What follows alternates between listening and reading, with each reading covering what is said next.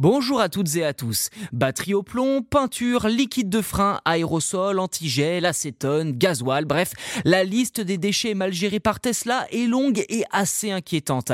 L'entreprise est en effet accusée d'avoir violé les lois sur les pratiques commerciales déloyales de Californie et les lois sur les déchets dangereux en étiquetant faussement les déchets et en les envoyant dans des décharges non équipées pour traiter les matières dangereuses.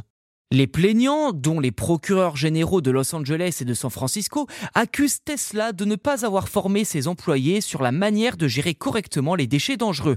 Pour aggraver les choses, la plainte de ces derniers indique que ces violations se sont produites dans 101 installations, dont l'usine de fabrication de Tesla de Fremont, en Californie toujours.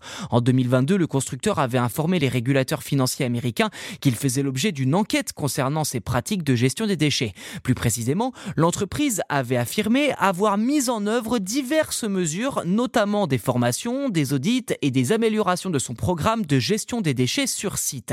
Mais apparemment, ces efforts n'ont pas satisfait les autorités. Les procureurs de chaque district demandent désormais des injonctions et des sanctions civiles pour forcer Tesla à éliminer correctement les déchets dans ses installations à l'avenir. Selon l'agence de presse Reuters, Tesla pourrait devoir payer jusqu'à 70 000 dollars par jour pour chaque infraction action.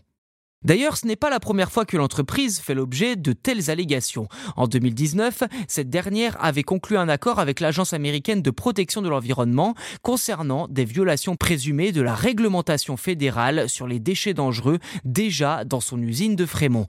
Trois ans plus tard, Tesla acceptait de payer une amende de 270 000 dollars pour avoir omis de mettre en œuvre un plan visant à minimiser les émissions de polluants atmosphériques provenant de la peinture dans cette usine. Si le constructeur assure que ces véhicules évitent 4 millions de tonnes d'émissions de CO2, ces échecs répétés en matière de justice environnementale ont quelque peu terni son image.